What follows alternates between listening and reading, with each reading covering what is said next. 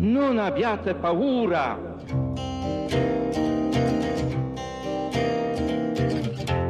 I have a dream that one day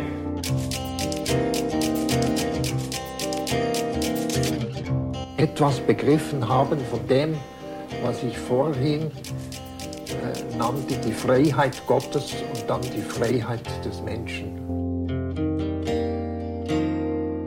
If you believe these distortions of faith should be disrupted, that sexism and all oppressions Bienvenue dans Théo Logique, le podcast des théologies libres et indépendantes. Dans cet épisode, rejoignons Anne Letourneau, professeure adjointe, spécialiste en études bibliques et en études féministes à l'Université de Montréal. Anne Letourneau a soutenu en 2015 une thèse intitulée Femmes étrangères dans la Bible hébraïque, de la douceur du nourrir à la violence du mourir. Théo Logique, le podcast. Bonjour Anne Letourneau, merci d'avoir répondu à l'invitation du département de théologie de l'Université de Lorraine. Merci, merci de l'invitation, ça me fait plaisir. Merci. Nous enregistrons cet épisode le 17 janvier 2022. Je suis basé dans le nord-est de la France, dans une zone frontalière avec deux autres pays européens, l'Allemagne et le Luxembourg, une zone très urbanisée, longtemps contestée, et presque 6000 km nous séparent ou nous unissent selon qu'on regarde les choses. Euh, Pouvez-vous nous présenter aussi vos coordonnées euh, géographiques? Oui, euh, je suis à Montréal, au Québec, euh, au Canada. Euh, on est en pleine tempête de neige aujourd'hui. Je pourrais déjà indiquer aussi que Montréal est situé sur un territoire, euh, un territoire autochtone euh, non cédé, où plusieurs populations autochtones euh, cohabitaient, notamment la, la nation Mohawk. Donc, je voulais simplement juste le mentionner ici aussi. Voilà. J'ai lu qu'il y avait euh, 11, 11 nations autochtones dans la province du Québec. Oui. D'accord. Anne, vous êtes enseignante-chercheuse à l'Institut d'études religieuses de l'Université de Montréal. Comment se situe votre domaine d'études dans le paysage académique euh, canadien? Euh, donc, l'Institut d'études religieuses euh, inclut trois grands pôles la théologie, les sciences des, religions et l'étude des spiritualités. Euh, C'était anciennement une faculté de théologie et de sciences des religions qui euh, est, est maintenant fait partie de la faculté des arts et des sciences. Donc, il fait partie de la grande famille désormais des sciences humaines, sciences sociales aussi. Euh, on, est un des départements de sciences de- des religions et des théologies au Québec, en plus de celui de l'UQAM, l'Université Laval et des universités anglophones. Donc, il y a des choses très intéressantes qui se font à l'Institut. Euh, et le, paysage, bon, on, se situe plus globalement au Canada, il y a encore beaucoup de, de- d'études religieuses, religious studies, et on, se situe dans cette cartographie-là euh, présentement. É- Études religieuses avec une dominante euh, chrétienne des différentes euh, dénominations chrétiennes?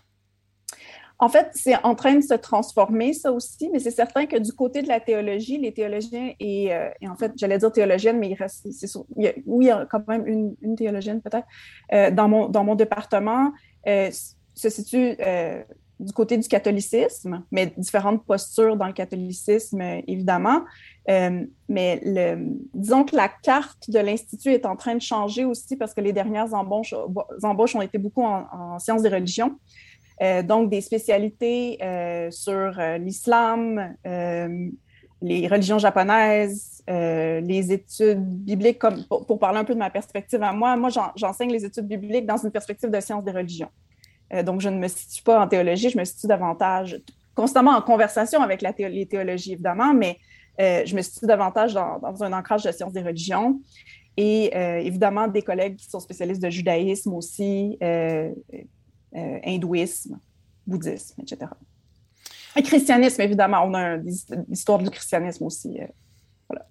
Anne Les Tourneaux, j'ai lu et entendu que le Canada et particulièrement la province du Québec étaient sécularisés, déchristianisés à l'image des pays d'Europe du Nord plutôt qu'à l'image de votre voisin états-unien. Mm. Est-ce ainsi que vous percevez les choses Euh, disons, pour faire la très, très petite histoire du Québec, et ce n'est pas mon, domaine, donc je ne voudrais pas dire de bêtises non plus, mais euh, depuis la Révolution, ce qu'on a appelé la Révolution tranquille au Québec dans les années 60-70, euh, il y a eu un, certain, un assez important départ des Québécois, Québécoises qui sont beaucoup, beaucoup, mais pas tous, sortis de l'Église catholique, hein, l'Église catholique qui est dominante, qui a été longtemps dominante au Québec et qui est encore importante.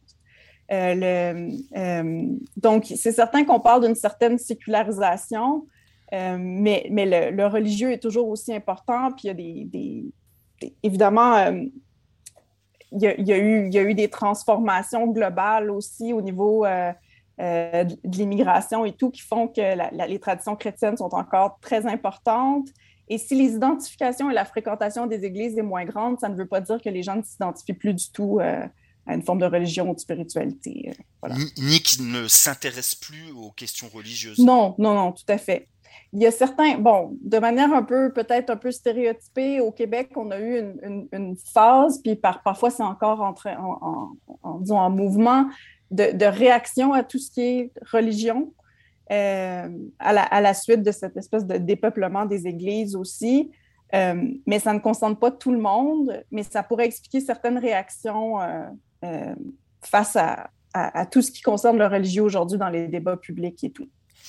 Et pour les jeunes générations qui sont nées euh, après les années 80 et pour qui euh, tous les débats des années 60 sont déjà de l'histoire, ils ont mhm. également ce même rapport distant où ils ont des recherches spirituelles et religieuses actives. Alors, sur cette question-là, je ne suis pas la meilleure personne pour répondre. Il y a ma collègue Solange Lefebvre, qui est vraiment une spécialiste de la question des jeunes et des religions, de la spiritualité. Mais ce que je peux dire, c'est que euh, les, plus jeunes sont beaucoup, beaucoup plus habitués que les générations précédentes à, être dans un contexte plurireligieux. Euh, à côtoyer des personnes appartenant euh, aux communautés musulmanes, aux communautés de différentes communautés chrétiennes, euh, surtout, mais aussi communauté hindoue, euh, etc. Euh, donc, il y, a, un rapport religieux qui est déjà différent par rapport à ces questions-là, ce qui ne veut pas dire qu'il n'y a pas de quête de sens ou qu'il n'y a pas de quête spirituelle pour les, pour les plus jeunes, mais je pense que ça se, ça s'organise autrement, peut-être beaucoup plus en dehors des grandes traditions instituées comme le catholicisme ou c'est des apports différents. Mais ça, je ne veux pas trop m'avancer, ce n'est pas euh, mon domaine, là, mais je, peux dire que la, réalité est, vraiment différente parce qu'il y a plusieurs plus jeunes aussi qui n'ont pas, pas nécessairement été baptisés, qui, qui était un automatisme dans la société québécoise catholique. Euh, et donc, le, rapport, euh, le rapport à tout ce qui est Église catholique est très différent aussi. Ouais. Anne Letourneau, permettez-moi d'introduire euh, un peu longuement, euh, même euh, trop, trop longuement, le thème principal de notre conversation. Vous allez nous présenter l'apport des lectures contextuelles à l'étude des textes religieux anciens, en nous concentrant sur la Bible hébraïque, l'Ancien Testament des chrétiens. Un ensemble de questions traverse nos sociétés et donc aussi le champ universitaire. Ces questions ont émergé des pratiques de groupes militants pour investir ensuite les domaines académiques. J'en cite quelques-unes. Il s'agit des questions de genre, des questions raciales, des questions postcoloniales et des questions relatives aux relations entre l'espèce humaine et les autres espèces animales. À chaque fois, les manières traditionnelles d'identifier et de hiérarchiser les êtres ont été remises en cause par des individus et des groupes qui ont jugé que les partages sociaux en vigueur étaient injustes ou injustifiées. Ces questions, nées dans la controverse et l'adversité, génèrent des manières renouvelées d'étudier les phénomènes sociaux et culturels, elles génèrent aussi des oppositions farouches, certaines euh, leur contestent la légitimité à produire des connaissances. Et voici Anne, j'arrive enfin au terme de mon introduction. Comment avez-vous découvert les lectures contextuelles de la Bible et comment avez-vous décidé de les mettre en œuvre à votre tour? Ma découverte des, approches contextuelles de la Bible, euh, notamment les approches féministes, parce que c'est les, premières approches que j'ai, côtoyées, disons, se sont faites dans le cadre de, mes études euh, au Québec, on dit de baccalauréat euh, en sciences des religions à l'UQAM, dans les, cours d'études bibliques, où j'ai fait connaissance avec notamment les travaux de Miekebal, qui n'est pas, euh, qui n'est pas une exégète, en fait, c'est ce qui est assez intéressant. C'est une narratologue qui aujourd'hui s'intéresse à, euh, qui, est beaucoup dans le monde des arts et des études culturelles, mais c'est une narratologue qui faisait une, euh, critique d'un, ben, une critique, une analyse d'un texte qu'on retrouve dans le livre des juges, juges 4 et 5, autour des figures féminines, notamment de, de, la prophétesse et juge Déborah et d'un personnage qui s'appelle Gaël. Et c'est au contact, c'est à travers ce livre-là que j'ai vraiment euh, eu une espèce de, premier contact sur comment on peut s'intéresser euh, aux rapports sociaux de genre et aux figures féminines, mais en en faisant une, véritable analyse et non simplement en les identifiant dans les textes bibliques.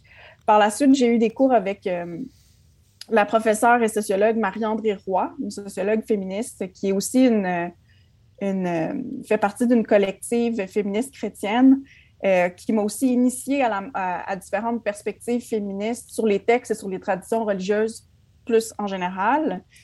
Et euh, donc, les approches féministes ont vraiment été. Euh, puis, bon, on parle souvent, il y a une espèce de conversion, enfin, on parle souvent, il y a une espèce de conversion féministe qui se fait parfois et, c'est une espèce de lunette qu'on ne peut plus détacher par la suite. c'est une manière d'observer les textes et de et d'essayer d'identifier euh, les rapports de pouvoir qui s'y déploient, euh, notamment en, lien avec le genre, mais aussi euh, avec d'autres rapports de domination qui, après ça, nous collent dans l'œil. C'est comme si notre regard était dessillé, puis après ça, on, on, on, les, on est porté à voir ces choses-là dans les textes. Euh, donc ça, ce sont pas mal les premières approches qui ensuite j'ai ensuite j'ai travaillé à les appliquer dans le cadre de ma maîtrise puis de mon doctorat. Et j'ai fait connaissance par la suite avec d'autres types d'approches, les approches postcoloniales et les approches queer, les approches postcoloniales qui s'intéressent aux rapports coloniaux, mais aussi dans, dans la Bible, ce qui, ce qui, est fort intéressant, c'est de, de voir les, les, rapports entre empire et euh, le peuple judéen ou le peuple d'Israël. Euh, qui est constamment dominé par des empires. Et ça, nécessairement, ça vient marquer les textes et ça vient marquer, marquer la manière de raconter les histoires.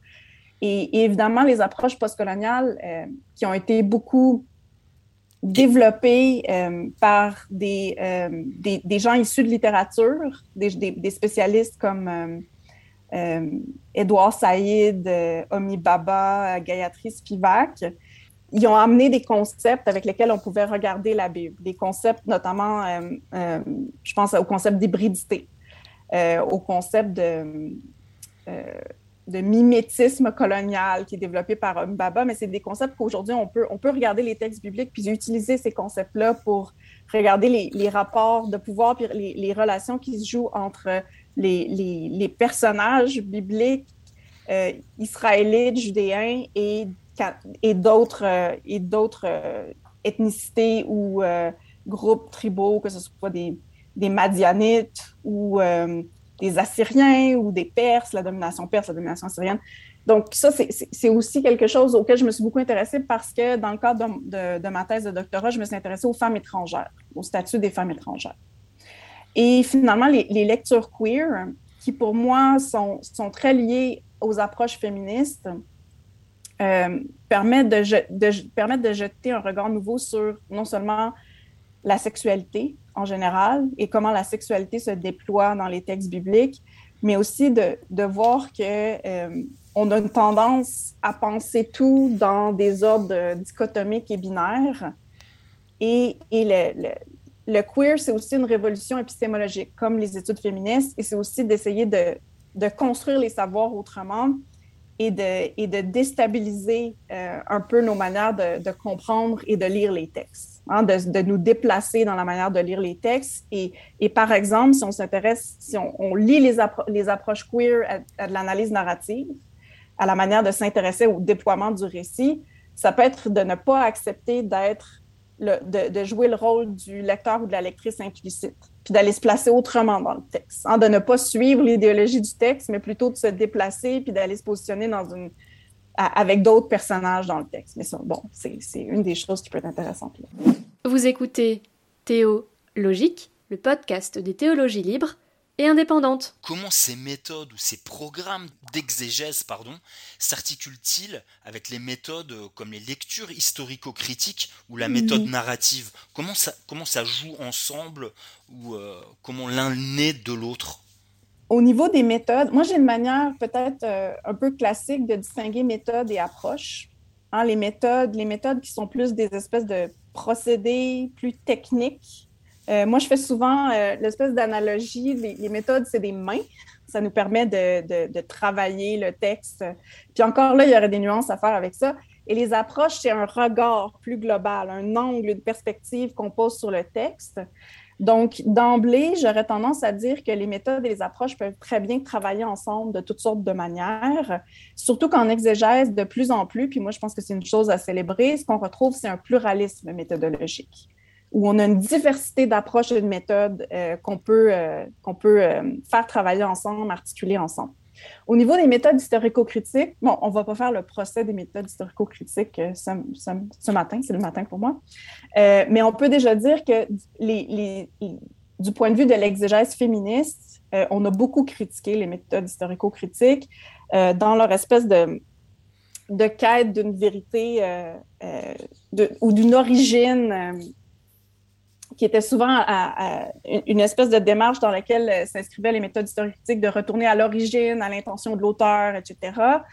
Et aussi qui était déployée euh, euh, à partir de la posture du chercheur objectif qui vient extraire le, sens du, texte, mais en fait, dans les perspectives des méthodes historico-critiques, on s'intéresse souvent davantage à ce qui est derrière le texte qu'au texte lui-même.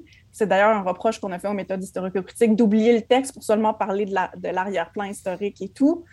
Euh, mais du point de vue des épistémologies féministes, on a aussi beaucoup euh, critiqué cette espèce d'idée que le, chercheur a un rapport complètement distancié à son objet, qui est le texte, et complètement euh, dans une perspective d'objectivité absolue, en fait, on, est venu remettre de l'avant le fait que tout chercheur, tout chercheur est, impliqué dans son objet d'étude. Il y a un engagement subjectif ici, ce qui ne veut pas dire qu'il n'y a pas de rigueur, euh, mais ça veut simplement dire qu'il faut reconnaître que tout savoir est situé, hein, tout savoir est produit à partir d'une posture particulière.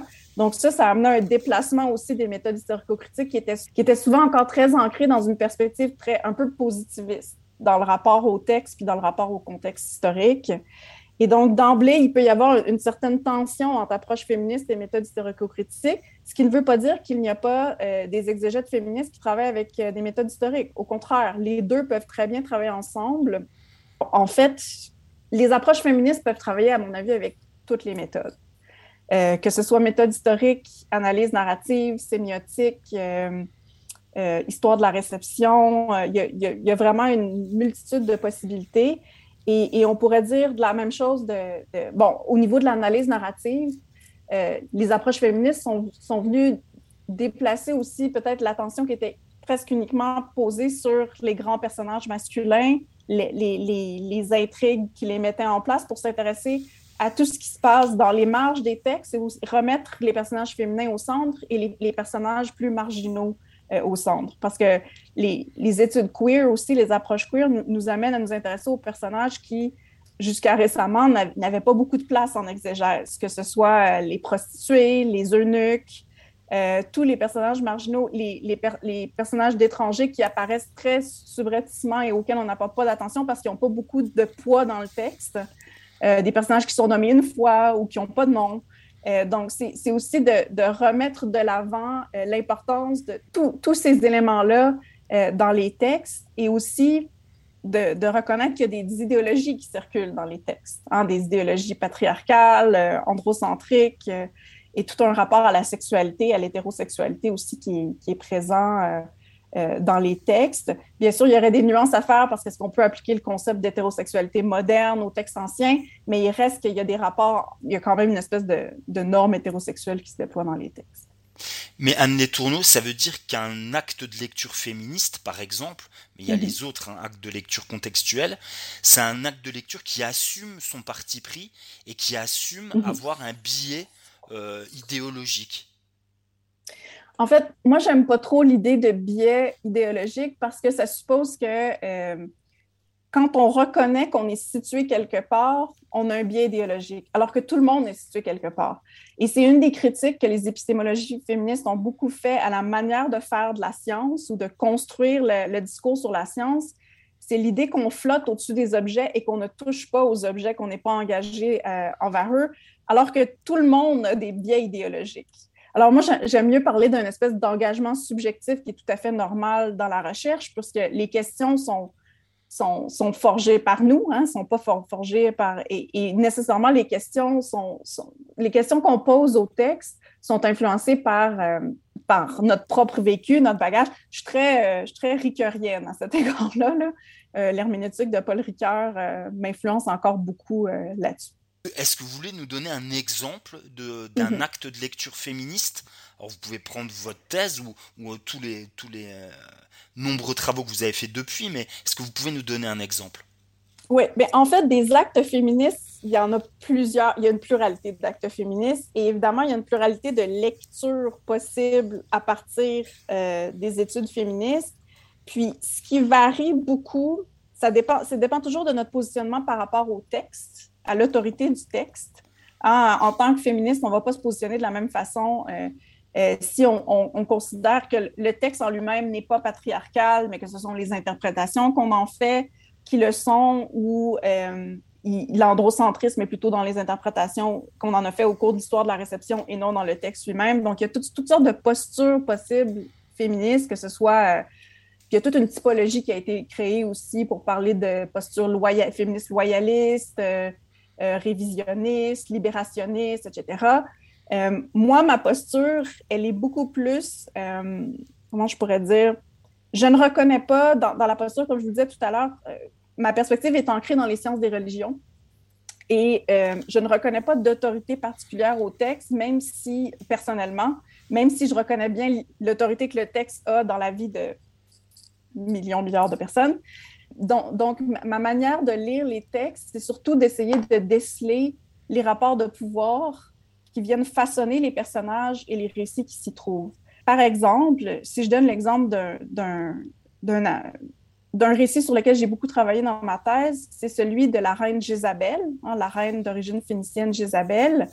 Et j'ai beaucoup travaillé sur la scène de sa mise, mise à mort en Deux Rois neuf, qui est une scène extrêmement glauque et violente, où elle est jetée, bon, euh, c'est un peu son dernier acte de résistance, elle se coiffe, elle se maquille, et elle attend l'ennemi qui arrive, l'usurpateur du pouvoir, qui est le, roi Yéhou, qui vient en fait euh, s'emparer du pouvoir euh, dans le royaume d'Israël, et elle est jetée en bas de sa fenêtre. Elle est piétinée par des chevaux, mangée par des chiens, et c'est quelque chose de... Bon, on, on, a tout un contexte très horrible de, de profanation du corps et du fait aussi que le corps ne pourra pas être enterré, donc les rites corrects ne pourront pas être... euh, Donc, on, est vraiment dans une profanation incroyable. Puis on sait l'histoire de la réception du personnage de Jézabel, euh, qui est repris dans l'Apocalypse autrement et qui a une histoire très longue euh, sur laquelle je ne vais pas revenir.